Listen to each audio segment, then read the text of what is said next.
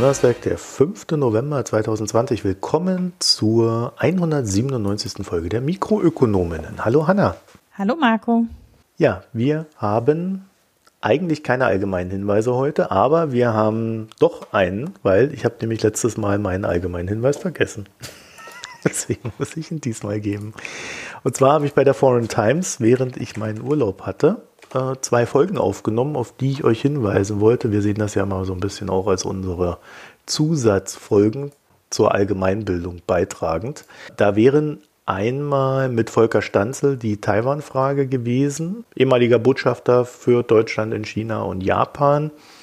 Hat er auch so einen Aufruf gestartet, dass äh, Europa seine Strategie in Sachen China ändern soll. Da haben wir mal kurz drüber gesprochen, so dass ihr da informiert seid. Und das zweite war der neue Nationalismus. Michael Thumann von der Zeit hat ein Buch rausgebracht. Der war Korrespondent in der Türkei und in Russland und äh, hat diese beiden Typen, also Putin und Erdogan, so ein bisschen in den Mittelpunkt des Buches gestellt und da mal geguckt, wie äußert sich denn dieser Nationalismus äh, auch im Vergleich zum früheren Nationalismus und was sind das so für Typen und wie kann man das erkennen, was kann man dagegen tun.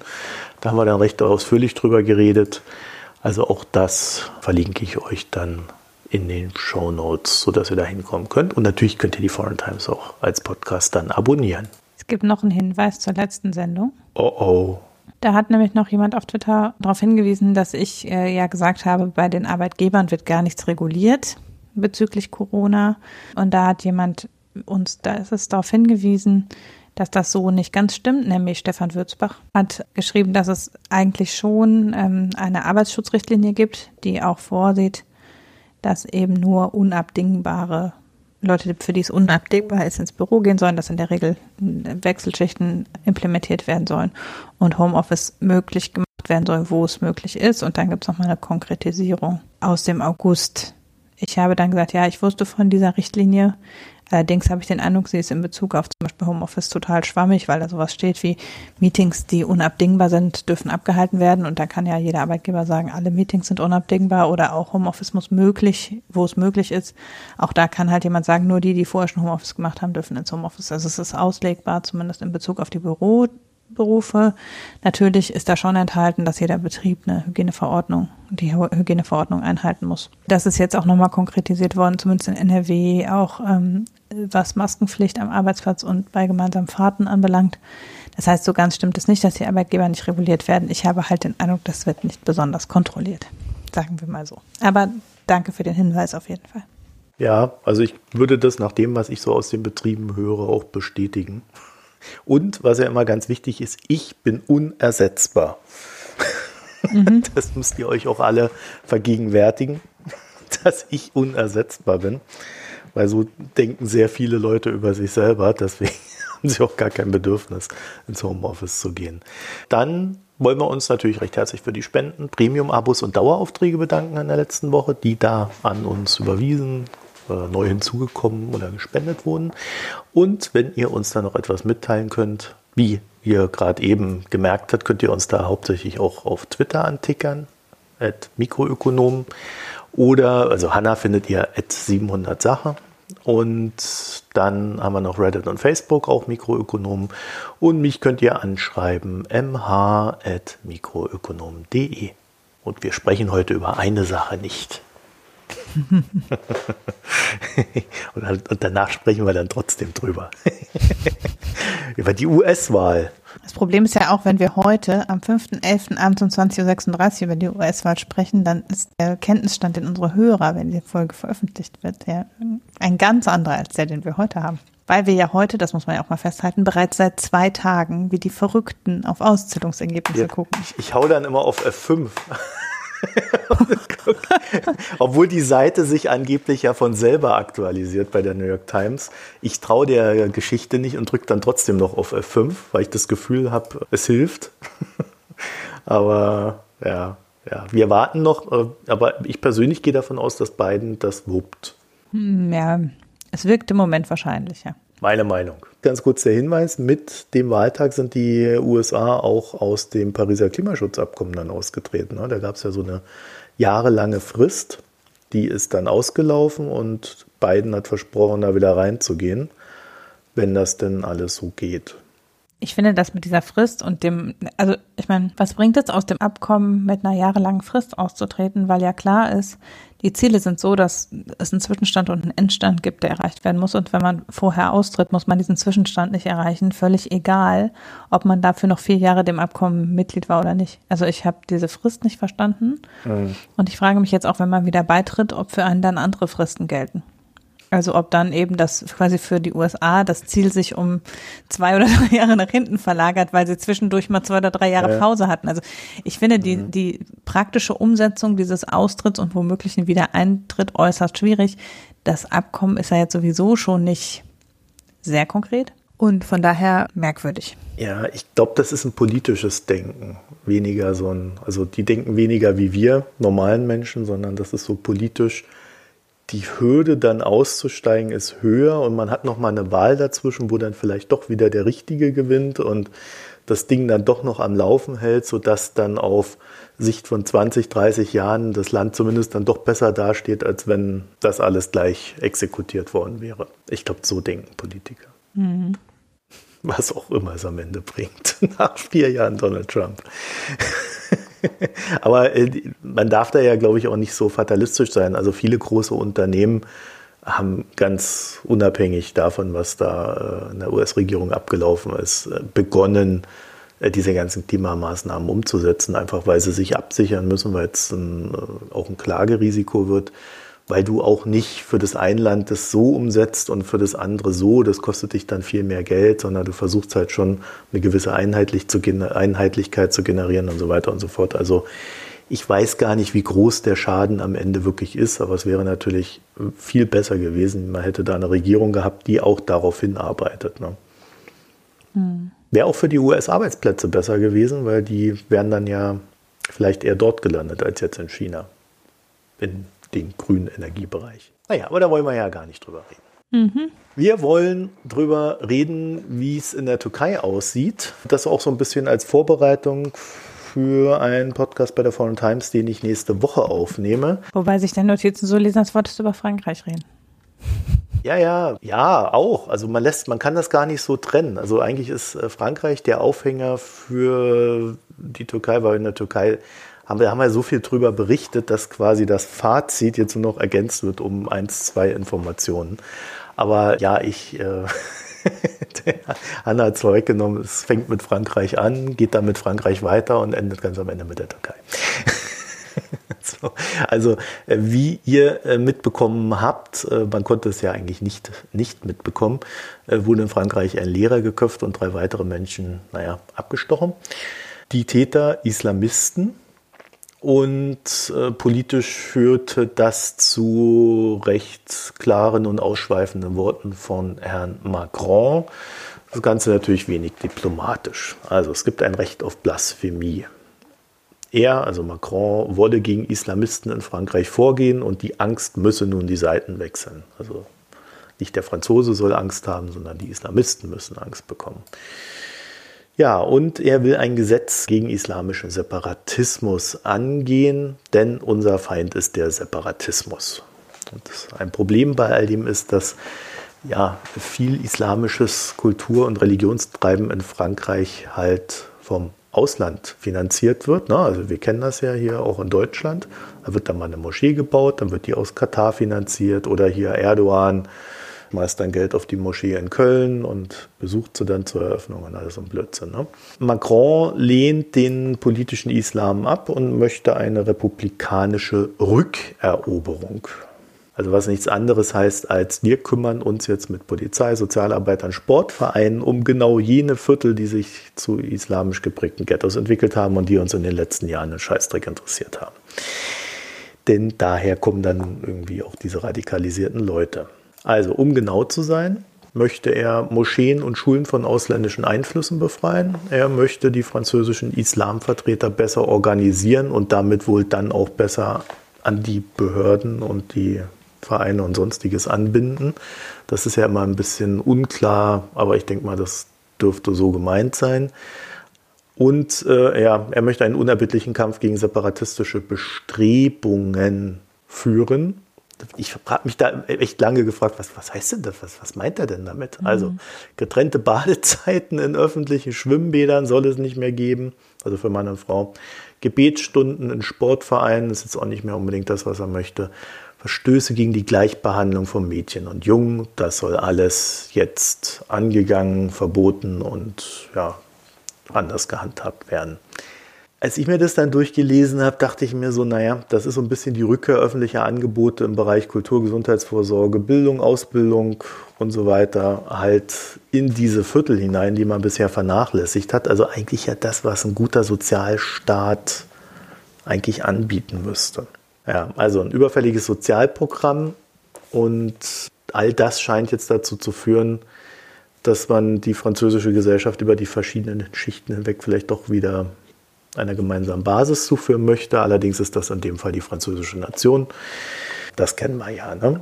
Aus westlicher Sicht finde ich das alles wirklich nicht sehr aufregend, was er da gesagt hat. Also pff, da denkt man sich halt so, ja, pff, soll er halt mal machen, mal sehen, was bei rauskommt. Es passiert ja eigentlich immer nur die Hälfte von dem, was da angekündigt wird, falls überhaupt.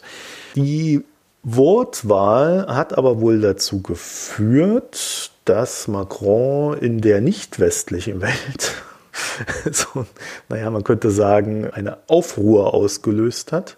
Hinzu kam, dass ähm, dann, ihr kennt Charlie Hebdo, dieses Satire-Magazin, das ja auch einem äh, Terroranschlag unterlag und ähm, das dann äh, mal wieder eine Karikatur rausgegeben hat. Äh, ich würde das ja schon fast ob obligatorisch nennen. Und die Karikatur ich muss gestehen, ich fand sie echt gut, was mir bisher eigentlich eher selten so gegangen ist.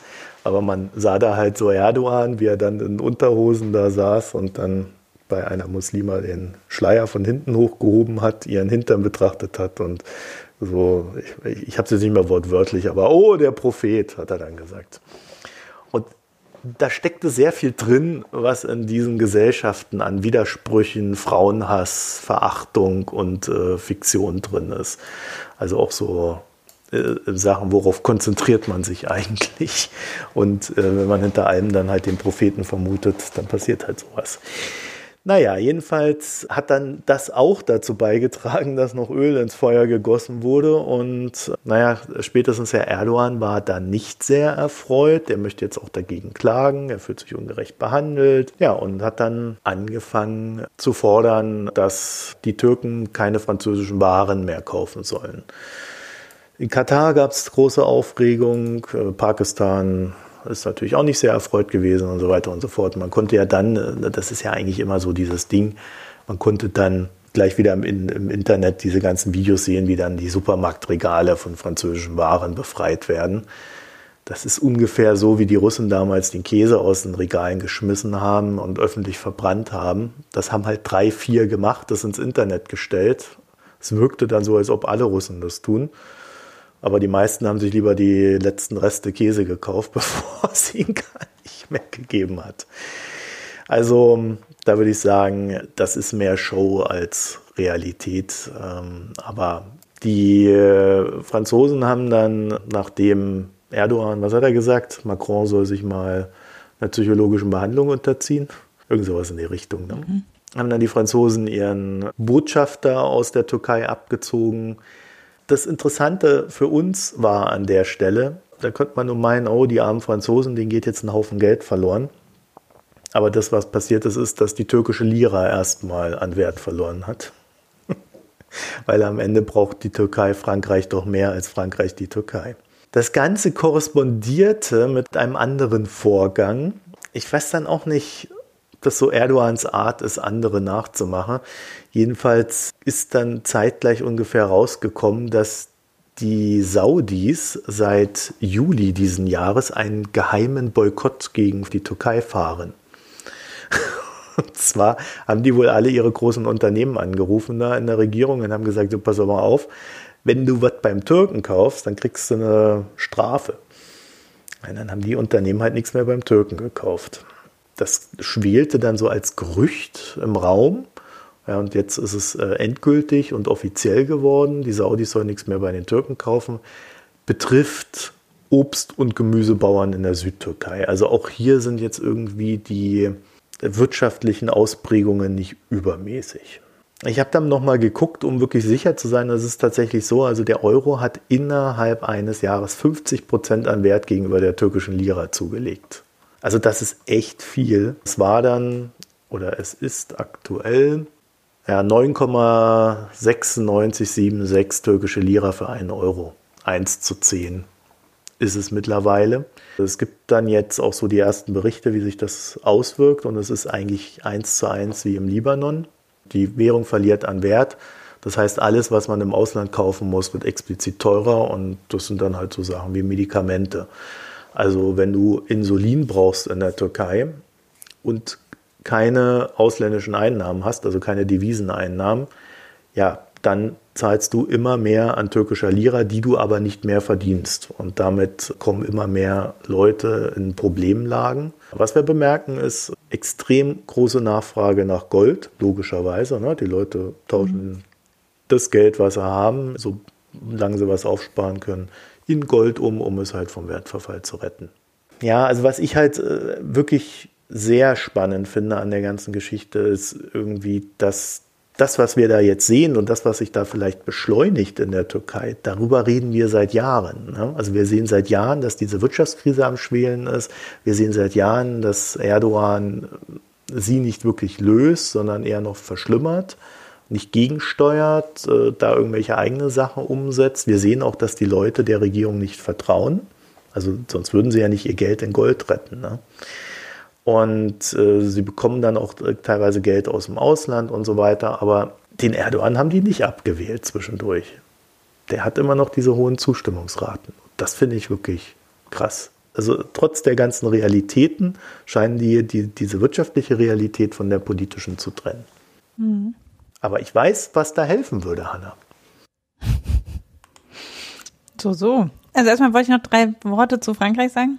Weil ich finde, dieses mit dem Separatismus, das hat ja ein bisschen, ich finde es sehr naheliegend, dass Macron da jetzt so deutliche Worte wählt und auch dieses Wort des Separatismus, weil ja der Laizismus in Frankreich eine sehr viel tiefere Verankerung hat als in Deutschland zum Beispiel. Also wenn man eben quasi alle anderen Religionsgemeinschaften anguckt, dann ist es so, dass eben die Trennung von Kirche und Staat in Frankreich wirklich sehr, sehr viel deutlicher, umfangreicher umgesetzt wird als in Deutschland. Und deshalb ist es natürlich so, dass diese von fremden Staaten Eingriffe in die französische Trennung von Kirche und Staat natürlich besonders kritisch gesehen werden, also noch kritischer als bei uns, weil eben, äh, dass ein Staat eine bestimmte Glaubensgemeinschaft auch noch aktiv fördern könnte, ist den Franzosen viel fremder als uns. Während bei uns ja schon in gewisser Weise weitreichende Privilegien eingeräumt werden für Glaubensgemeinschaften. Das ist in Frankreich halt eigentlich nicht üblich, sondern da ist es wirklich so, dass da auf Privatgrund letztlich eine Parallelgesellschaft wächst, die so vom Staat tatsächlich nicht unterstützt wird, wie es jetzt bei uns im Sinne der Religionsfreiheit unterstützt wird. Mhm. Dadurch fällt das, glaube ich, besonders auf und dadurch ist es auch was, was eben in Frankreich eine sehr breite Zustimmung hat, wenn Macron solche Worte wählt. Also staatlich finanzierte Religion ist eben was, was, was wirklich, das taugt in Frankreich ganz gut als Identifikationssymbol sozusagen dagegen vorzugehen, weil diese Rückbesinnung auf die republikanischen Werte eben was ist, womit man am Ende in Frankreich die meisten bekommt. Natürlich kann Erdogan, ich meine, schon wegen kleineren Sachen einen Aufstand geprobt. Also, dass das bei Erdogan nicht gut einkommt, ist die eine Sache. Aber ich finde es jetzt nicht nur, dass es aus westlicher Sicht nicht so besonders schlimm wirkt. Ich, es ist tatsächlich auch so, glaube ich, dass es aus französischer Sicht ganz besonders natürlich erscheint, diese Dinge zu stärker kontrollieren zu wollen. Und da äh, bilden die Franzosen eben schon auch nochmal eine, also ist am Ende in Frankreich ist es schon auch anders, als es jetzt in Italien, Spanien, Deutschland oder Österreich wäre. Weil in eben den anderen Staaten umgekehrt sehr viel Rück, Rücksicht auf christliche Religionsgemeinschaften genommen wird und das aber im Umkehrschluss dazu führt, dass wir insgesamt auch mehr gewohnt sind, dass der Staat Rücksicht auf Religion nimmt, als es in Frankreich der Fall ist. Mhm.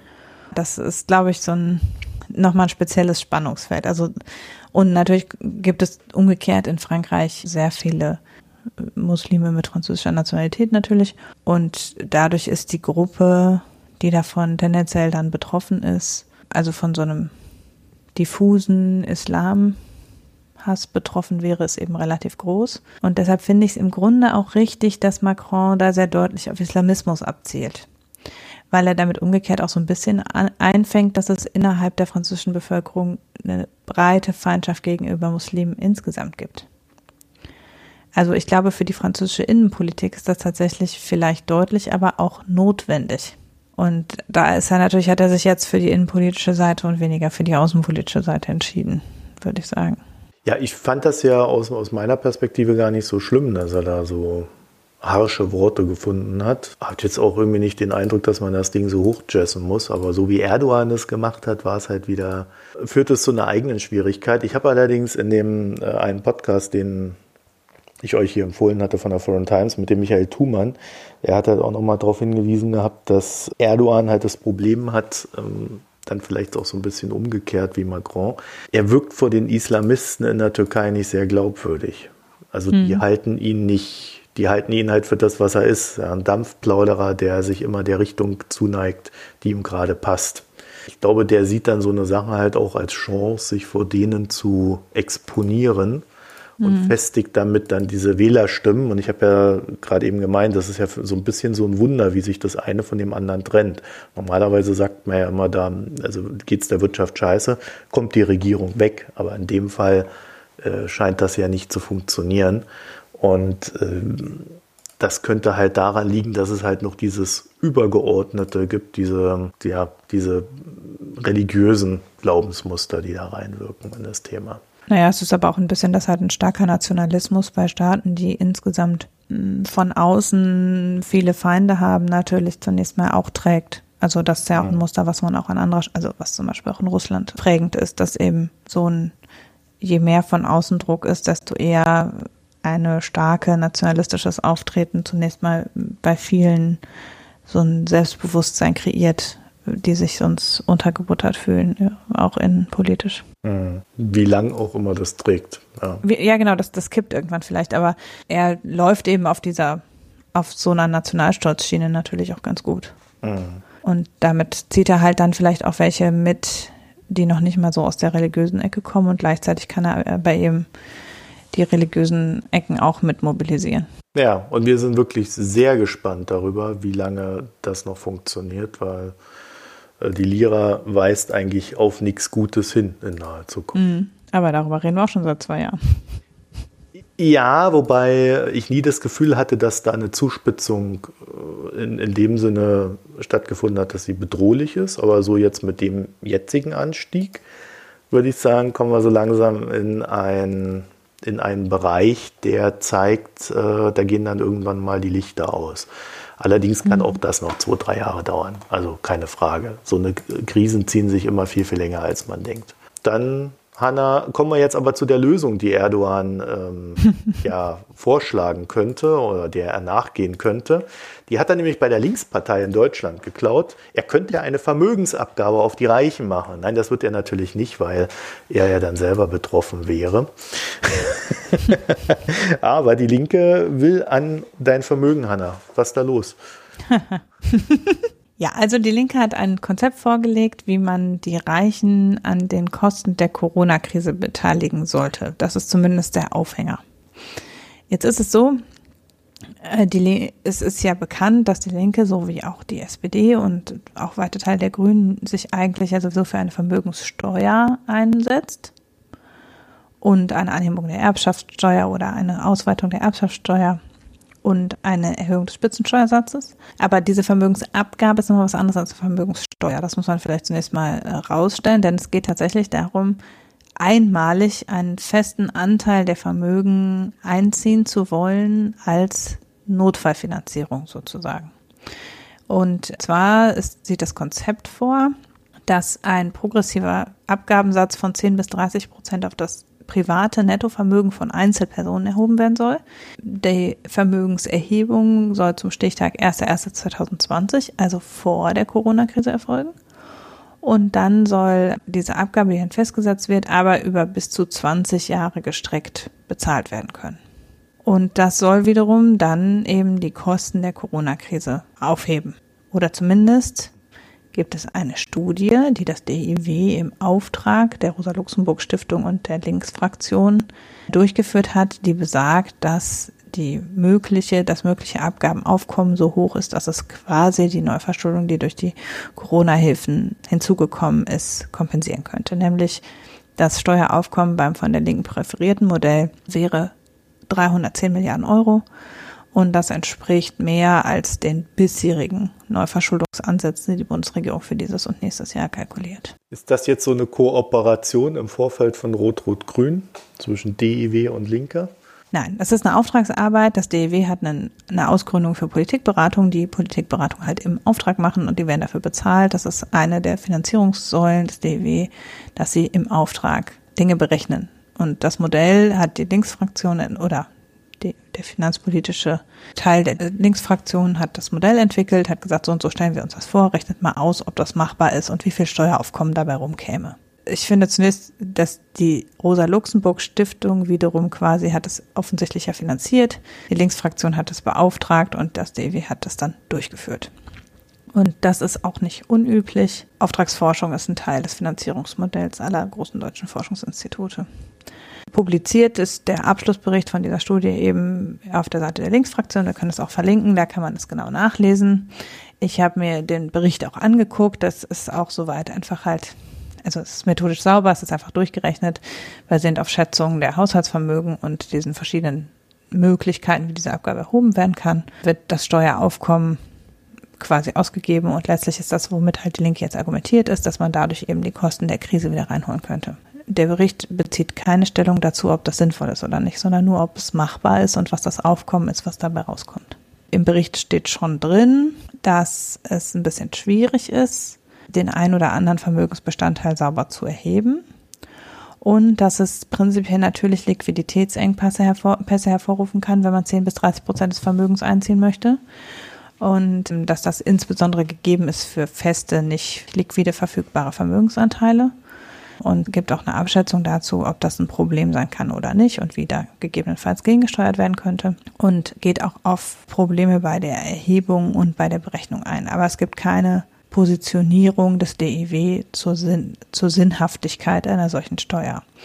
Was wohl ist, ist ein historischer Überblick dazu, dass es solche Sonderabgaben tatsächlich in der Vergangenheit ja auch schon gab. Wir wissen, dass manche Steuerarten eingeführt worden sind, um bestimmte sonder, besondere Belastungen zu finanzieren. Und es gibt eben auch verschiedene historische Beispiele, insbesondere rund um die beiden Weltkriege, wo insbesondere die Kriegskosten oder die Auf Wiederaufbaukosten oder die ein Teil auch der Reparationszahlungen über Sonderabgaben geleistet worden sind in verschiedener Form, also irgendwie eine Sonderabgabe auf Hauszinsen oder eine Sonderabgabe auf andere Sachen. Unter anderem hat eben auch Adenauer zu einer Sonderabgabe auf Vermögen gegriffen, um die ähm, Wiederaufbaukosten reinzuholen. Und da gibt es so einen Abriss in der Studie über historische Beispiele es gibt keine politische Empfehlung im eigentlichen Sinne. Mhm. Das zunächst mal. Also es ist nicht auf Initiative des DEW erstellte Studie, sondern auf Initiative der Linksfraktion. Die Linksfraktion hat auch dieses Besteuerungsmodell erfunden. Jetzt ist es so, dass zunächst mal, wir haben ja, ich glaube, ich habe mit Ulrich darüber gesprochen, über diese Effekte, dass die Reichsten, also dass die Vermögen der Reichsten über die Corona-Krise noch weiter angestiegen sind. Da haben wir darüber gesprochen. Da gab es ja international wie national Erhebungen zu.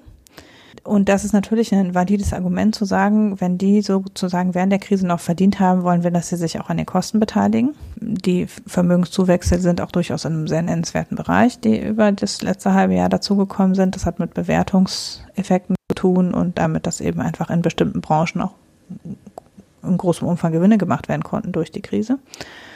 Und äh, das ist das Argument, was die Linksfraktion jetzt heranzieht, ist halt dieses, dass die Familie Quant und Kladden und andere quasi Krisenprofiteure sind sozusagen, weil sie eben ihr Vermögen gestiegen ist während der Krise und dass man eben deshalb gerade sie jetzt auch dann besonders beteiligen müsste. Das Argument finde ich ein bisschen es wirkt nett, aber de facto ist das Abgabenmodell, deckt das nicht. Weil ja die, das Vermögen festgesetzt werden soll zum Stichtag 1.1.2020. Das heißt, diese Vermögensgewinne über die Krise werden überhaupt nicht besteuert. Ich wollte gerade sagen, die sind doch dann gar nicht da drin. Nee. Es macht auch Sinn, den Wert vor der Krise festzusetzen, weil man damit Ausweicheffekte verhindert. Also die wollen auch das übrigens nicht jetzt erheben, sondern erst wenn die Krise vorbei ist, quasi 2022 oder so, soll es erst eingefordert werden quasi, aber soll eben mit, mit die Vermögensberechnung soll zum Stichtag 1.1.2020 erfolgen. Weil sonst wäre es ja möglich, dass die Vermögenden jetzt noch schnell möglichst viel Vermögen ins Ausland schaffen und dadurch eben weniger Vermögensabgabe zahlen müssen. Wenn man jetzt verkünden würde, wir haben das irgendwann vor, dann würde es da eben nennenswerte Ausweicheffekte geben, weil natürlich je vermögender jemand ist, desto mehr kann er unter Umständen auch ausweichen. Und das würde natürlich dadurch verhindert, dass man so einen rückwärtigen Stichtag wählt. Ich bin mir da allerdings nicht ganz sicher, ob man das, ob das überhaupt zulässig ist. Ohnehin gibt es sowieso Anfragen daran, ob das mit der Verfassung vereinbar ist, einen so kleinen spezifischen Teil der Bevölkerung zu besteuern, weil geplant ist, die obersten 0,7 Prozent der Vermögensverteilung, das sind immerhin über eine halbe Million Menschen, 580.000, äh, zu besteuern. Sind die, die oberhalb dieser 0,7 Prozent Grenze der, der Vermögensverteilung liegen. Und das ist eben ein sehr kleiner Ausschnitt und da ist nicht klar, ob das verfassungsgemäß ist. Äh, der Wissenschaftliche Dienst des Bundestages geht davon aus, dass das verfassungsgemäß ist, wenn es eine besondere staatliche Notfallsituation gibt. Also es braucht eben eine staatliche Notlage, damit eine solche sehr gezielte Abgabe überhaupt verfassungsrechtlich einwandfrei durchsetzbar ist. Haben wir denn eine Notlage? Ja, das ist die Frage. Wir, wir sind ja nicht pleite. Genau während eben nach dem Krieg der deutsche Staat weitgehend pleite war und vor dem Krieg auch, während der Weimarer Republik, nach dem Ersten Weltkrieg durch die Reparationszahlung und nach, nach dem Zweiten Weltkrieg durch die weitgehende Vernichtung des deutschen Industriekapitals, gab es jeweils tatsächlich eine, einen erheblichen finanziellen Engpass für den deutschen Staat. Der ist im Moment überhaupt nicht vergeben. Wir können uns problemlos zum Nulltarif verschulden. Unser Schuldenstand ist äh, nach allen internationalen Maßstäben niedrig. Das heißt, wir begeben uns auch durch die Neuverschuldung nicht in eine finanzielle gefährliche Situation. Und dann, und die nächste Frage wäre ja, glaube ich, selbst wenn wir jetzt durch die Rettungsmaßnahmen in einer schwierigen finanziellen Situation wären, müsste man ja fragen, ob der Staat sich dann hätte überhaupt so weit verschulden dürfen. Weil dann hätte er die Situation ja selber ausgelöst und sich dann das Geld dann wieder beim Bürger zu holen. Ja gut, das ist halt natürlich, der Staat wird sich das Geld sowieso beim Bürger holen über kurz oder lang, weil letztlich wird natürlich, werden Schulden wieder abgetragen und das erfolgt in der Regel aus Steuereinnahmen. Und das ist halt das Argument, dass man eben nicht das aus einer Mehrwertsteuer oder anderen über die Bevölkerung mehr oder gleich verteilten Steuern äh, finanzieren sollte, sondern indem man eben besonders die Reichen besteuert. Also nicht durch Wachstum. Das ist eben der Punkt. Wenn man jetzt das darauffolgende Wachstum besteuern wollen würde, dann müsste man ja viel eher bei Gewinnsteuern oder Einkommenssteuern oder äh, Kapitalertragssteuern ansetzen, um eben den dann das dann folgende Wachstum zu besteuern. Und das ist eben das, was man nicht macht, sondern man setzt bei den Vermögen an, äh, festgesetzt zum Wert vor der Krise, also so, dass weder der Einbruch noch das Wachstum darin enthalten ist. Das heißt, es ist ganz klar keine Besteuerung, die auf der gegenwärtigen finanziellen Situation oder der Finanzierungssituation des Staates beruht, sondern die einfach festlegt, wir haben jetzt hier eine Notfallsituation und die finanzieren wir, indem wir es von denen nehmen, die es bezahlen können. Und ja, wie gesagt, das ist ohnehin schon rechtlich kritisch, würde ich sagen, weil eben diese Einschätzung, ob es eine Notfallsituation ist, also auch wenn wir einen Wirtschaftseinbruch haben, der mit dem Wirtschaftseinbruch nach dem Zweiten Weltkrieg nahezu vergleichbar ist, stehen wir an einer anderen Stelle in der Staat, äh, beim Staatshaushalt. Das muss man ganz klar so sagen. Dann kommt natürlich noch dazu, wie sinnvoll ist es, sowas jetzt anzukündigen? Also was hat das für eine psychologische Wirkung? Was hat es für intertemporale Effekte? Weil es ist natürlich so, auch wenn es keine Ausweicheffekte geben kann, weil der Stichtag woanders festgesetzt ist, kann man natürlich trotzdem Ausgabeneffekte und Umschichtungseffekte haben, dadurch, dass man sowas ankündigt. Also, weil so einfach funktioniert es halt auch nicht, dass man sagt, ja, es wird ein alter Wert festgesetzt, deshalb gibt es gar keine Umschichtungseffekte. So funktioniert ja die wirtschaftliche Psychologie letztlich nicht. Und dann kommt noch dazu aus meiner Sicht, was eben immer kritisch ist bei Vermögensabgaben, ist, dass es erhebungsmäßig extrem schwierig ist es ist einfacher, als eine Vermögenssteuer umzusetzen, weil man nur einmal die Werte aller Vermögen erheben muss und nicht in regelmäßigen Abständen alle vier, fünf Jahre oder wie, wie das halt bei der Vermögenssteuer gemacht wurde. Aber wir haben, als wir über die Vermögenssteuer gesprochen haben, ja schon mal gesagt, die Vermögenssteuer hat mehr gekostet, als sie eingebracht hat, weil die Erhebung so teuer ist, also für den Staat einfach extrem kompliziert. Und letztlich ist das bei so einer Vermögensabgabe auch, und das habe ich auch in der Studie nicht gefunden, dass die Kosten dieser Erhebung irgendwo berücksichtigt werden Weil es gibt einfach Vermögensanteile, die sind sehr schwer zu erheben. Wir können relativ gut die Buchvermögen von, von irgendwo notierten Unternehmen natürlich feststellen. Alles, was offengelegt ist und wo die Gesellschafter bekannt sind, da kann man eben sehr gut umrechnen darauf, auf das Vermögen der, der Gesellschafter, weil das ja immer auf die Personen umgerechnet werden muss. Es werden ja nicht Unternehmen besteuert, sondern Personen besteuert. Wir können natürlich auch Grundvermögen und Immobilienvermögen können wir messen, aber schon bei finanziellen Vermögenswerten wird es schwierig, weil die im Prinzip von den Banken nicht offengelegt werden müssen. Wertpapierbestände und so weiter ebenfalls. Bestände in Gemälden und Gold und Schmuck zu Hause sind auch extrem schwierig zu erfassen, können nur geschätzt werden und Vermögen im Ausland sind quasi unmöglich zu erfassen. Damit ist die Befürchtung, dass eben relativ einfach diejenigen erfasst werden können, die wiederum in dieser Gruppe am unteren Rand sind, nämlich Mittelständler mit einem Betriebsvermögen und ein bisschen Rücklagen fürs Alter, die also im Wesentlichen offengelegte Vermögenswerte hier in Deutschland haben. Und dass die, die ganz am oberen Rand des Ganzen sind und insbesondere auch alle, die eine etwas komplizierte Holdingstruktur haben, also über Stiftungen oder über Trusts oder sowas, ihre Unternehmensholding geregelt haben, da wird es sehr viel komplizierter, das sauber zu erheben und da kann einem sehr viel mehr durchrutschen. Auch da ergeben sich Möglichkeiten für Klagen, glaube ich, gegen so eine Abgabe, weil es eben je nach Struktur der jeweiligen Vermögen sehr unfair laufen kann, wie die erhoben werden. Ich bin generell, als wir über Erbschafts- und Vermögenssteuer gesprochen haben, bin ich durchaus, finde ich, Vermögensbesteuerung und ebenso Erbschaftssteuer haben einen gewissen Charme, weil natürlich man zu Recht argumentieren kann, dass nicht durch aktuelle Leistung erworbenes Vermögen ähm, anders steuerlich behandelt werden sollte als Arbeitseinkommen und durch aktuelle Leistung erworbenes Vermögen. Gerade auch dieses, dieser Vermögenszusatz während der Krise, äh, Zuwachs während der Krise ist durchaus was, was man ja kritisch betrachten kann und wo man vielleicht auch drüber nachdenken könnte, diesen Zuwachs zu besteuern in irgendeiner Form. Aber es ist eben sehr schwer, diese Gruppe festzuhalten. Das merkt man auch in dem Design der Studie. Das äh, basiert auf Schätzungen, basierend auf einer Haushalts, aus einem Haus, auf einem Haushaltsdatensatz, der natürlich nicht alle deutschen Haushalte umfasst, sondern eben eine Stichprobe. Innerhalb von so einer Stichprobe ist diese Gruppe der oberen 0,7 Prozent, ist halt nur eine Handvoll Haushalte. Das heißt, da ist es dann schwierig, nur für diese Handvoll Haushalte eine Abschätzung zu machen. Deshalb wird in der Studie zusätzlich die Liste der 300 reichsten Deutschen laut Manager Magazin noch extra mit in die Stichprobe reingegeben, mit den vom Manager Magazin geschätzten Vermögenswerten.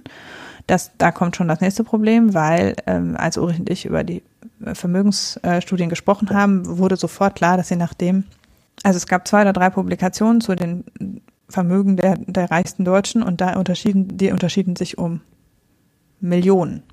Also das waren keine kleinen Beträge, um die sich diese Abschätzung unterschieden, je nachdem, ob es das Manager-Magazin oder Forbes oder wer diese Liste rausgibt. Und daran sieht man schon relativ deutlich, dass Vermögen festzusetzen und eine Abschätzung zu machen, wer gehört in diese Gruppe, ist kein einfaches Business und wird immer irgendwo anfechtbar sein. Hm. Also mir kommt halt noch so ein anderer Gedanke, weil das wurde ja so Adenauer so betont, auch die Taz hat das dann aufgegriffen und quasi in jedem Absatz, wie schon bei Adenauer. Ja, und ja. so wie bei Adenauer will jetzt die Linke und, und so, so wie Adenauer das auch schon gemacht hat, möchte die, na, wirklich so, so, sich da so richtig dran aufgehangen, dass das ja quasi CDU-Politik wäre. Der Unterschied zwischen damals und heute ist nur, dass mal abseits dessen, dass wir damals wirtschaftlich in Deutschland äh, tatsächlich äh, am Boden lagen, verdienterweise muss man ja dazu sagen. Wir sind heute international recht gut integriert und in einem mhm. wirtschaftlichen Konkurrenzkampf. Natürlich verstehe ich, dass man denen, die besonders viel haben, gerne mal etwas wegschnippeln möchte. Also mit der Schere einfach mal rein und äh, dann wird das nach unten verteilt und dann ist ja alles gut. Das Problem ist bloß, dass man dann die Leute, die dann hier vielleicht doch ein paar Arbeitsplätze noch schaffen und äh, investieren und ähnliches, dass man denen, äh, naja, nicht unbedingt Geld zum Leben nimmt, weil Geld zum Leben haben sie ja, glaube ich, genug, aber man nimmt ihnen vielleicht ein Stück Konkurrenzfähigkeit. Und das könnte etwas sein, was wir vielleicht dann doch nicht wollen auf lange Sicht. Also da argumentiert ja die Linksfraktion, dass es sich um, da das ja auf 20 Jahre gestreckt wird, um völlig finanzierbare kleine Beträge handelt. Also dass es eben auf das jeweilige Jahr gerechnet zwischen 0,1 Prozent und 2 Prozent des Nettovermögens sind.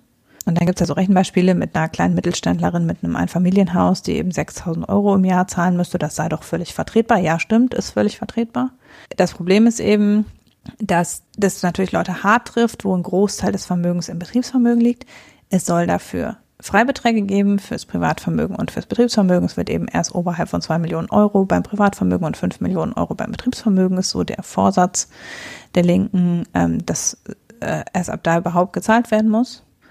Trotzdem ist es so, wenn jemand halt wirklich nur Betriebsvermögen hat und Immobilien, dann sind keine liquiden Mittel da, um sowas zu bezahlen. Und das ist was, was durchaus nach der Krise für viele Mittelständler auch noch eine ganze Zeit so gelten wird. Dass eben nicht in nennenswertem Umfang liquide Mittel rumliegen, also Vermögen liegt sowieso nicht in liquiden Mitteln rum, die man mal eben dann hergeben kann. Und aus dem laufenden Einkommen zu decken, das ist was, das ist auch, wenn man ein Vermögen von ein paar Millionen Euro hat, vielleicht nicht immer machbar. Da sagt äh, Stefan Bach in der Studie, da könnte man ja über Härteverregelungen oder besondere Freiro äh, Freibeträge äh, in Zeiten, wenn es eben doch nochmal wieder einen Wirtschaftseinbruch geben sollte, über diese 20 Jahre zum Beispiel, könnte man ja dann da über, über irgendwelche weiteren Streckungen oder so weiter und so weiter sprechen. Aber de facto ist es halt schon so, äh, überall, wo im Wesentlichen Betriebsvermögen besteuert werden, und wo es in Bereichen ist, wo viel reinvestiert würde, da trifft das dann schon auch eben die Möglichkeit der Unternehmen zu wachsen, zu reinvestieren und so weiter. Ist, man redet eben nicht nur von Kladden und Quant und den Aldi-Brüdern, sondern es sind eben schon 500.000 Leute und da sind eben auch Leute drunter, die in erster Linie Betriebsvermögen haben und nicht in riesigem Umfang Privatvermögen. Und das gilt auch für die Freibeträge für Altersrücklagen, weil für Altersrücklagen soll es einen extra Freibetrag geben, der in der Studie bei einer Million angesetzt wird, aber da steht da auch drin, Mittelständler, die zum Beispiel oft keine nennenswerten Altersrücklagen haben, können stattdessen einen Freibetrag von 500.000 Euro ansetzen. Finde ich total maßlos unfair, dass eben nicht davon ausgegangen wird, dass der gleiche Freibetrag für Altersvermögen angesetzt werden kann, wie als Freibetrag für die, die wirklich Altersrücklagen haben, angesetzt wird. Und das ist halt auch so. Mittelständler rechnen am Ende damit, dass sie halt ihren Betrieb, wenn sie in Rente gehen, verkaufen und dann davon leben. Und äh, entsprechend ist halt das Betriebsvermögen die Altersrücklage. Und auch da kommt man eben dann unter Umständen, was die Altersrücklagen anbelangt, nochmal zusätzlich in eine Situation, dass eben die geschmälert werden, weil viele der deutschen Mittelständler werden auch innerhalb der nächsten 20 Jahre in Rente gehen. Weil wir haben ja insgesamt ein demografisches Problem. Das heißt, die meisten der Leute, die da besteuert werden sollen, sind in den, innerhalb der nächsten 20 Jahre richtig alt oder schon tot muss man auch mal mit bedenken. Und dann ist die Frage, muss das dann weitergezahlt werden von den Erben? Wird diese Streckung aufgehoben oder was passiert da? Also das sind Fragen, die für mich noch offen sind und die aber relevant sind, auch was diesen, diesen genannten Umfang anbelangt. Mhm. Ja, also das basiert ja darauf, dass das auch alles innerhalb der nächsten 20 Jahre noch eingeht. Wenn aber jetzt Herr Quandt nächste Woche tot umfällt, zahlt das dann keiner, zahlen das seine Erben, weiß ich nicht. Ist das nur gestundet oder ist das an ihn persönlich gebunden? Keine Ahnung. Ja, und dann kommt noch, also neben diesen Schwierigkeiten bei der Erhebung und der Fragwürdigkeit, was jetzt die Finanzierbarkeit für den Einzelnen tatsächlich anbelangt, also ob wirklich jeder das zahlen kann und ob es wirklich für jeden ein kleiner Betrag ist. Äh, auf Twitter gab es einige, die relativ grobe Rechenbeispiele für Betriebsvermögen gemacht haben, die eben schon sagen, das kann eben, wenn man den, die Rendite auf Betriebe an, äh, auf Betriebsvermögen anguckt, kann es eben schon sein, dass es auf die nächsten paar Jahre bedeutet, quasi alle Gewinne als Abgabe abführen zu müssen oder zumindest einen sehr nennenswerten Anteil der Gewinne als Abgabe abführen zu müssen, dann ist das eben doch kein Pappenstiel. Dann kommt eben auch noch dazu, und das finde ich halt, ich finde das Ganze auch politisch ja, was verfolgt die Linke damit politisch? Es ist ja klar, die Linke ist nicht an der Regierung und wird es auch nächstes Jahr nicht sein.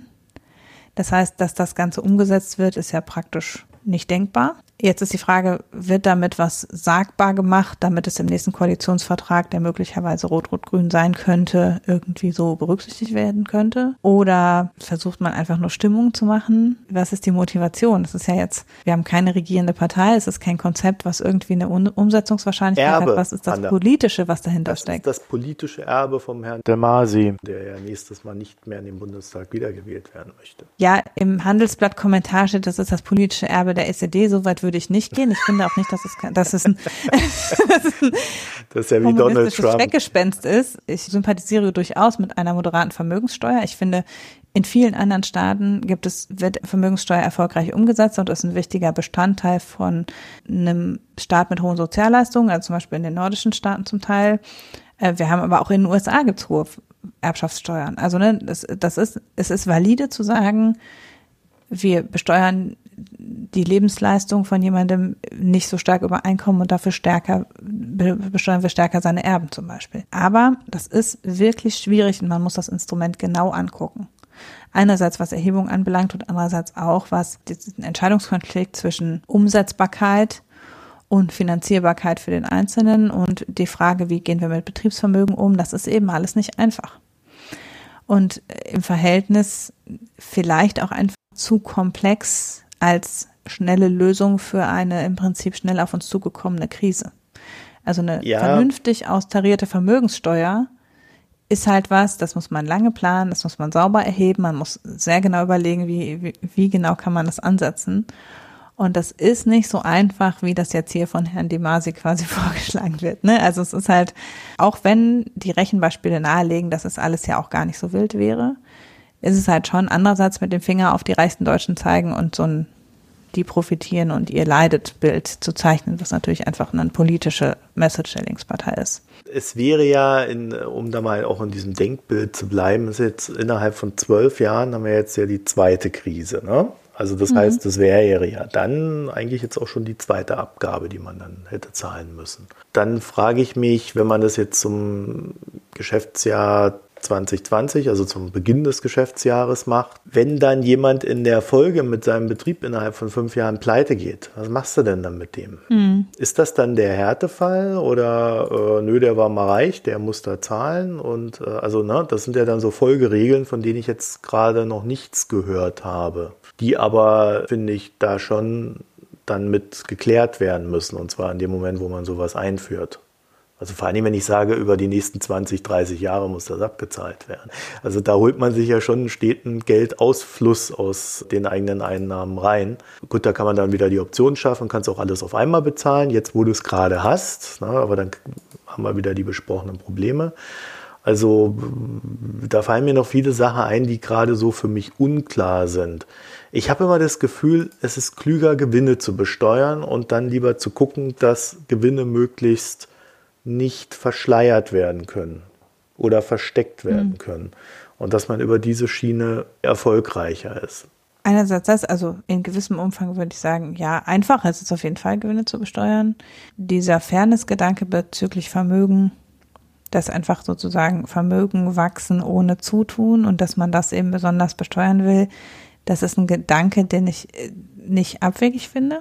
Aber das als so eine Sonderabgabe zu gestalten, finde ich weder nötig, weil, wie gesagt, wir haben mit Verschuldung eigentlich kein nennenswertes Problem. Man müsste halt dann eher gucken, äh, wenn es jetzt um die Rückzahlung der Schulden geht, wie gestalten wir unser Steuersystem gerechter? Dass die kleineren Einkommen weniger besteuert werden und die höheren Einkommen mehr oder dass Kapitalerträge stärker besteuert werden oder was weiß ich. Wenn man eben sagt, das ist eh was, was man über 20 Jahre wieder reinfährt, kann man natürlich auch ansetzen bei der Gerechtigkeit im Steuersystem allgemein. Und muss das eigentlich nicht über so eine einmalige Sache machen, weil es ja nicht einmalig wirkt. Und dann ist natürlich so, dass so eine Stundung oder so eine Streckung über 20 Jahre hat ja den, den Effekt, dass zusätzlich der inflationsbereinigte Wert des Ganzen nicht so hoch ist. Ist natürlich bei Schulden auch so, dass eben die Schulden, der Wert der Schulden nimmt mit Inflation ab. Und genauso nimmt eben der Wert dieser Abgaben mit Inflation ab. Ja gut, wir haben ja jetzt kaum Inflation. Ja, aber wir werden ja wieder Inflation haben. Also wir werden zwar keine Inflation von 12 Prozent haben, aber wir werden ja hoffentlich wieder in positive Inflationsraten kommen irgendwann. Und dann ist natürlich schon so, dass niemand einen Anreiz hat, das auf einen Schlag zu zahlen, weil es sich de facto entwertet über die Zeit. Dass das quasi in kürzerer Frist gezahlt wird, statt länger gestreckt, macht eigentlich für die, die die Abgabe zahlen müssen, überhaupt keinen Sinn. Zumal, wenn möglicherweise die, die Möglichkeit besteht, dass irgendwann das wegfällt, dass man, dass es nicht übertragen werden muss auf die Erben, das so, also das, das alles kommt ja noch dazu, dass man sich vielleicht da noch zusätzlich jetzt eine Möglichkeit ist eben auf jetzt Familienvermögen oder so gerechnet, auf jeden Fall das zu schmälern, wenn man es, wenn man es stundet oder streckt. Wie gesagt, also ich habe große Fragezeichen an die Umsetzbarkeit. Es ist eigentlich sehr entgegen der Logik einer Vermögenssteuer, das dann zusätzlich noch progressiv zu gestalten. Also, dass man festlegt, hohe Vermögen, superreich oder wie auch immer, liegt in den oberen 0,7 Prozent der Einkommensverteilung, was ich auch schon eine sehr komische Threshold finde, bei 0,7 Prozent anzusetzen, weil das eben nicht nur die reichsten 500 Deutschen sind, sondern eine größere Gruppe. Gleichzeitig aber nicht die reichsten 1 Prozent, sondern 0,7 Prozent. Keine Ahnung, wo dieser Cut-off-Wert dann herkommt. Das aber dann innerhalb dieser Gruppe nochmal progressiv zu gestalten, so funktioniert Vermögensbesteuerung normalerweise nicht. Jetzt kann man natürlich sagen, ja, am oberen Ende der Einkommensverteilung ist es eben extrem steil und die Einkommen des ersten im oberen 1% und des letzten im oberen 1% haben praktisch nichts miteinander zu tun in der Größenordnung, sondern das sind eben völlig unterschiedliche Klassen von Leuten, die bei 99% und bei 99,99% sitzen. Da sind Größenordnungen, vielfache Größenordnungen dazwischen. Das spricht für so eine Progression. Andererseits wäre dann die Frage, ob man nicht einfach ein bisschen höher rückt mit der Grenze mhm. und dann einen höheren Wert ansetzt, anstatt eben die Mittelständler mit fünf Millionen Privatvermögen schon mit reinzunehmen unter superreich. Weiß ich nicht. Wenn denn eben diese superreichen Argumentation dahinter steckt. Weil natürlich kann man sagen, auch den Leuten, die im, in oberen zehn Prozent der Einkommens- und Vermögensverteilung sind, geht es viel besser als den unteren. Und natürlich könnte man auch eine viel breitere Gruppe daran beteiligen wollen. Aber wenn man schon sagt, wir wollen die Superreichen, dann verstehe ich auch die Logik hinter dieser Progression nicht richtig. Das ist vermutlich einfach ein Optimierungskalkül, also wie kann man die Einnahme optimieren quasi, indem man nochmal raufgeht mit, mit, einer Progression. Aber Progression hat halt immer den, einen besonderen Charme von Ungerechtigkeit wiederum. Also ne, wird immer als besonders schwierig wahrgenommen quasi. Weiß ich auch nicht, ob man sich damit so, also das ist auch dann wieder vor allem eine politische Message und weniger ähm, eine, ein gutes Signal, also ne, die oberen 0,7 Prozent werden eh nicht die Linke wählen. Von daher kann man da auch so ungerecht sein, wie man möchte, wenn die unteren das halt gut finden. Mhm. Ja. Und das scheint mir so, also ne, ich, ich bin halt nicht sicher. Klar, es ist umsetzbar, klar würde man damit Einnahmen machen, aber es gäbe möglicherweise bessere Wege. Der Flurschaden könnte größer sein. Äh, ich weiß nicht, also ich, ich möglicherweise ist es ist jetzt der, also das schadet, damit, davon werden jetzt nicht alle Leute pleite gehen, die das bezahlen müssen. Aber es ist eben schon auch nochmal in der Größenordnung was anderes als eine moderate Vermögenssteuer. Und deshalb, genau deshalb muss es eben mit so, einem, so einer besonderen Notfallsituation begründet werden. Und diese Begründung halte ich für fraglich und ob man mit einer so drakonischen Maßnahme draufhauen sollte in dem gegenwärtigen Klima und wo wir uns so günstig verschulden können, halte ich auch für sehr fraglich. Ja, ich glaube, da ist sehr viel Symbolpolitik dahinter, weil das ja dann äh, so eine gefühlte Gerechtigkeit schafft. Ja. Also man, man nimmt den Reichen da oben, die uns ja ausbeuten, nimmt man halt was weg und verteilt es woanders hin, also in den Staat hinein. Aber ähm, ja, ich halte das jetzt auch nicht unbedingt für sonderlich durchdacht. Ich finde, man könnte ja mal anfangen, überhaupt äh, Steuerschlupflöcher zu stopfen. Das Einfachste, was man machen könnte, dann könnte man hergehen und sagen, äh, wir gehen ganz explizit gegen Geldwäsche vor. Ja, da würde man natürlich auch wieder mhm. so diese ganzen linken Diktatoren und so weiter mit schädigen. Aber ja, äh, wir wollen ja gegen die bösen Reichen vorgehen. Also auch da sehe ich Verbesserungspotenzial. Da kann man dann noch die ganzen Oligarchen, dann, äh, die man ja eigentlich schon zwecks Kulturtransfer nicht im eigenen Land haben will. ja.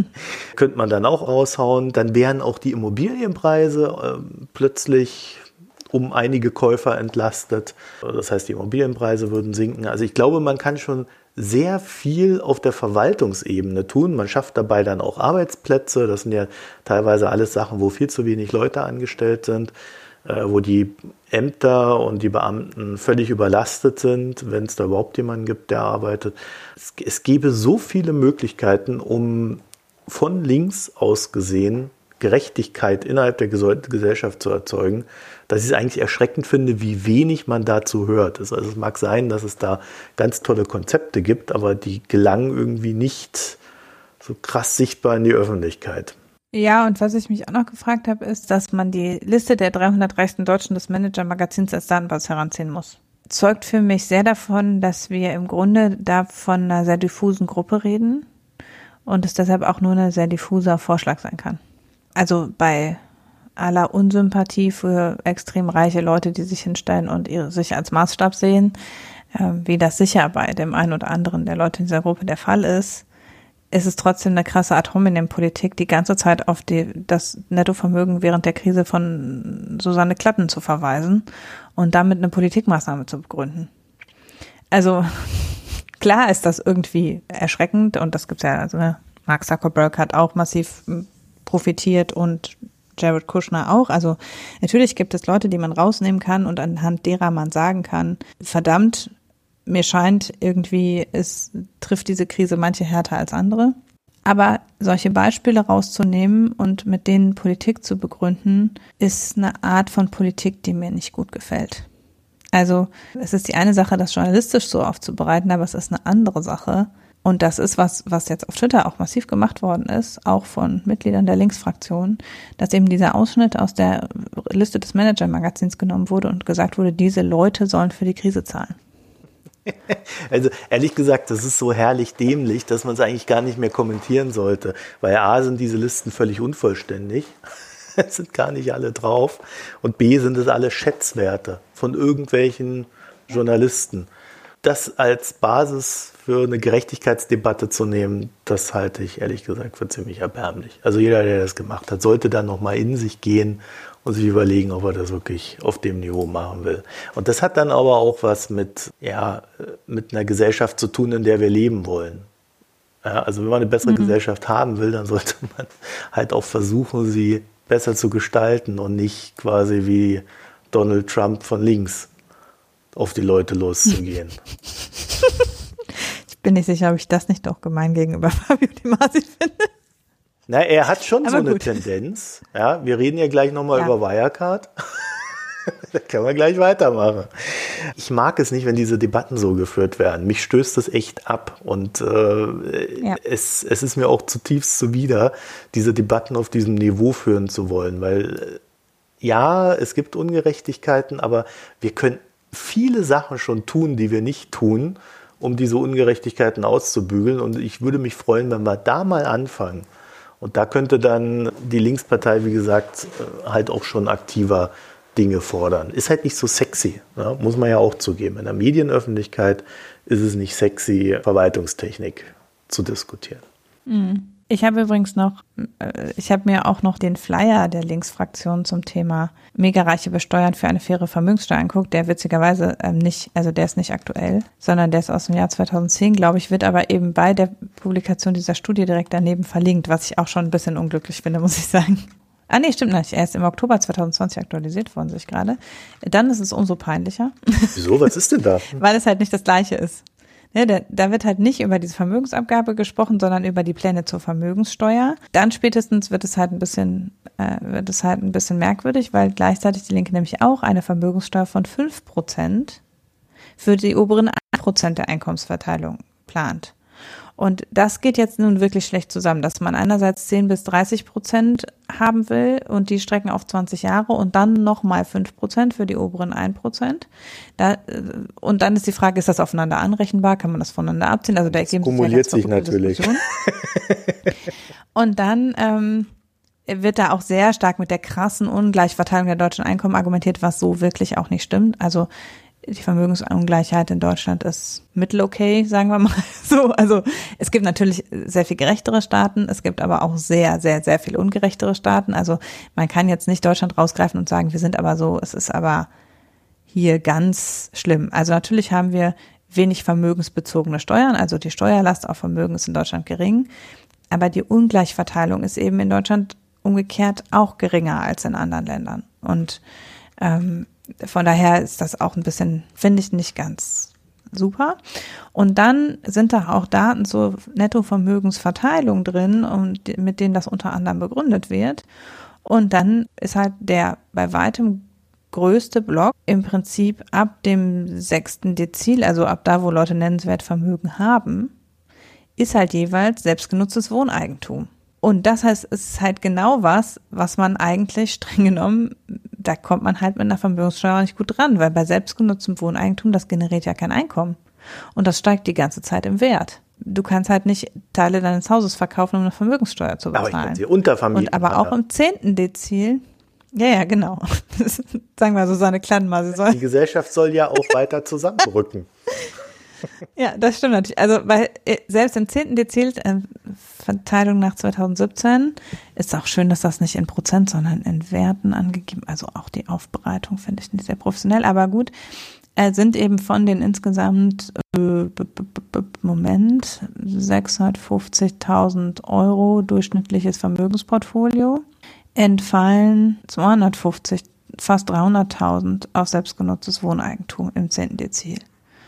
Und der Rest ist mh, hm, sonstige Immobilien, Geldvermögen und dann kommt erst Betriebsvermögen und dann kommt noch Versicherung und Bausparvermögen. Versicherung, Bausparvermögen wird man nicht besteuern wollen, Fahrzeuge kann man nicht besteuern, Betriebsvermögen muss man große, große Freibeträge wählen, äh, damit man nicht die Betriebe alle in die Pleite stützt. Ja, bei Geldvermögen weiß man nicht genau, wie viel es ist. Immobilienvermögen generiert unter Umständen Einkommen, aber vielleicht auch nicht, wenn es gerade saniert worden ist. Dann wird man dann auch wieder gegenrechnen müssen mit den Kosten. Und wenn jemand da gerade einen großen Kredit drauf laufen hat, dann ist das Immobilienvermögen auch nichts wert. Dann sitzen die Leute eben in ihrem Schlösschen und können von ihrem Schlösschen auch nichts abgeben. Und von daher ist, finde ich, also wenn man jetzt das zehnte Ziel, also ein bisschen weiter eben die Gruppe der Vermögenden rechnet zumindest, landet man eben da in Bereichen, wo es sehr viele Dinge gibt, wo man guten Gewissen sagen kann, dass Leute da tatsächlich nicht liquide sind, um daraus eine Vermögenssteuer zu bezahlen. Und das ist in deren eigener Imagebroschüre. Und das wiederum, ja, also kommunikationsmäßig finde ich, müssen sie zumindest noch dran arbeiten, wenn sie mir diesen Plan verkaufen wollen. Aber gut, wir sind ja auch nicht, dass die Maß, der Maßstab äh, und der Durchschnittswähler, den zu erreichen gilt. Von daher sind wir einfach nicht die das Zielgruppe. Äh, die Frage ist, ja, genau. Vielleicht sollten wir sie aber sein und das ist das uns Problem. mit Wirtschaft auch zu gut aus. Nein. Ja, ich glaube ja, ich bin ja schon die Zielgruppe für linke Politik. So, kommen wir zu Wirecard. Genau, erzähl Nein, mir was halt, von der ich halt, ich halt Story. Nein, äh. Kommentare der Linken da raus, aber äh, da gab es heute diesen Untersuchungsausschuss. Wir haben ja letzte Woche gesagt, wir reden da erstmal nicht drüber, weil das alles so ein bisschen langweilig ist. Naja, jetzt gab es halt den Bericht. Die ESMA, also die European Securities and Market Authority, also, die, also genau gesagt die Europäische Wertpapier- und Marktaufsichtsbehörde. Und die hat jetzt einen Bericht zu Wirecard rausgegeben sich da mal damit beschäftigt. Also das Ding ist schon ganz lustig zu lesen. Ähm, ich verlinke euch das, wenn ihr Zeit habt, könnt ihr mal reingucken. Aber ich glaube, wir, wir können das auch äh, so ein bisschen runterbrechen. Ähm, denn die ESMA, die hat sich vor allen Dingen so das Verhalten der Aufsichtsbehörden angeschaut. Also die hat jetzt nicht gesagt, ah, jetzt, da hätte die Staatsanwalt aber dies und jenes tun müssen, sondern die interessiert allein der verwaltungstechnische Vorgang. So, und in den deutschen Medien, äh, können wir gleich vorweg sagen, wurde eine Sache besonders vorher hervorgehoben, nämlich die Frage, ob die BaFin unabhängig vom Finanzministerium war. Also das war so das, wo die am meisten drauf geguckt haben.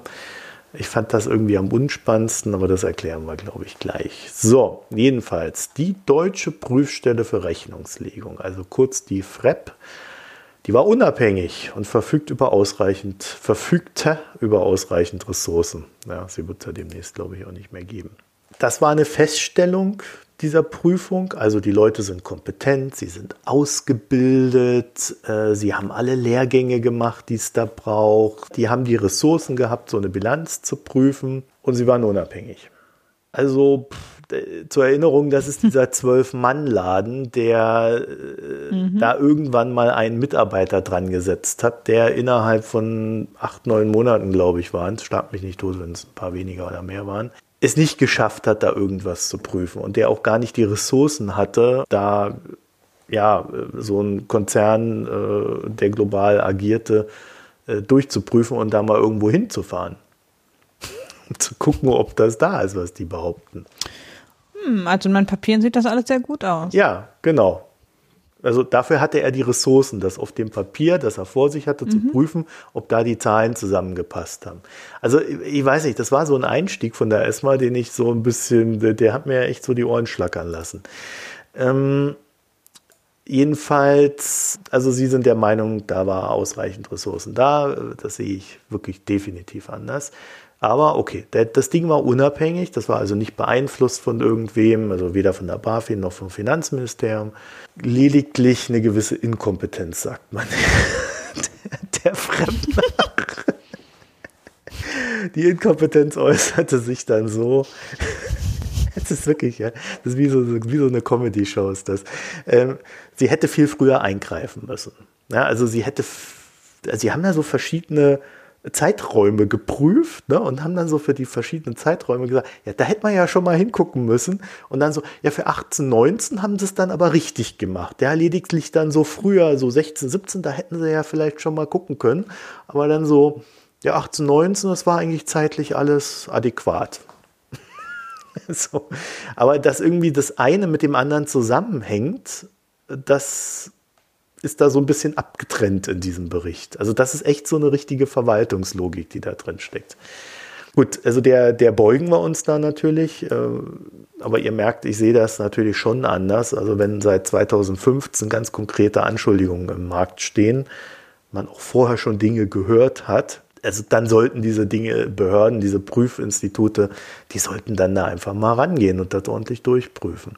So, der spannende Punkt daran, die FREP hat es versäumt, die frühen Hinweise der ausländischen Presse wahrzunehmen und zu prüfen. Also sie hätte auf die Presseberichte reagieren müssen. Das finde ich eine erstaunliche Aussage. Mit der hätte ich nämlich nicht gerechnet. Mhm. Warum das unbedingt die ausländische Presse war, könnte man vielleicht auch noch drüber streiten. Es gab ja auch deutsche Journalisten, die in Mailverkehr mit der FREP standen. 2015, 2016 und danach gefragt haben, ja, aber die Zahlen passen noch nicht zusammen. Was halten Sie denn da von Frau Dödödö?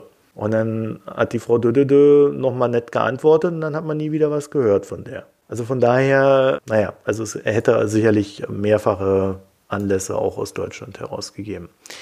So, jedenfalls Medienberichte sind ein Warnsignal, hätten wirken müssen und so weiter und so fort. Jedenfalls hätte deswegen die FREP eine professionelle Skepsis haben müssen. Die BaFin wiederum und da wird es dann interessant für die deutschen Medien. Die BaFin unterliegt laut ESMA einem erhöhten Risiko der Beeinflussung durch das Finanzministerium. Nein. Für diese Beeinflussung, nehme ich mal vorweg, hat die ESMA aber keine Evidenz gefunden. Aber das häufige Reporting der BaFin an das Finanzministerium führe zu diesem Risiko der erhöhten Möglichkeit der Beeinflussung durch das Finanzministerium. Hä? Also die BaFin berichtet in steter Regelmäßigkeit an das Finanzministerium und dadurch, dass sie und wenn man dann eh schon mal miteinander spricht, dann hat man ein höheres Risiko. Wird man auch rückwärtig beeinflusst. Die Tatsache des Sprechens führt dazu, dass ein höheres Risiko da ist. Und ich finde das tatsächlich, also das ist so, ist ja so eine philosophische Geschichte schon wieder fast.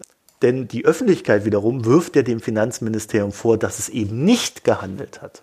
Also es habe ja mit der BaFin gesprochen und hätte Dinge wissen müssen. Und dann hätte doch der Scholz dahergehen müssen, ja, mit dem Hammer vielleicht, und dem Hufeld sagen, so, jetzt, jetzt guckst du aber mal. Das wäre dann wiederum laut ESMA aber eine Beeinflussung gewesen, die unlauter gewesen wäre. So, und da wird es ja dann interessant. Mhm. Da hat die mhm. Öffentlichkeit einen ganz anderen Anspruch an diese Behörde und an dieses Finanzministerium als die Verwaltungslogik, die sagt, nee, das muss alles getrennt sein. Und schon allein, dass ihr sprecht, ist ja schon wieder ganz gefährlich. Ja. Hm. Kurz gesagt, häufiges Sprechen, Reporting seitens der BaFin ans Finanzministerium ist ein Risiko. Das Risiko sollte nicht so hoch sein. Das ist verdächtig. Gleichzeitig gibt es aber keine Evidenz für Beeinflussung. Und die Öffentlichkeit hat eh eine ganz andere Meinung dazu. Also ich war aus genau diesem Grund recht vorsichtig darin, das Finanzministerium anzuballern, weil mir durchaus bewusst war, dass es eine Verwaltungslogik in dieser Sache gibt und die anders tickt als die Öffentlichkeit. Also diese, diese Unabhängigkeit ist da tatsächlich eine wichtige Geschichte. Kann man halt drüber streiten, aber da müsste man halt auch wieder die Regeln verändern. Ne? Und das wäre dann wieder ein Vorfall, wo man sagt, ja, da sollte man vielleicht dann doch mal die Regeln ändern. Weil dann ist der Finanzminister halt auch verantwortlich, wenn dann der Mist passiert. Aber ich glaube, das will man in der Politik eigentlich nicht, weil dafür hat man ja dann wiederum die Behörde.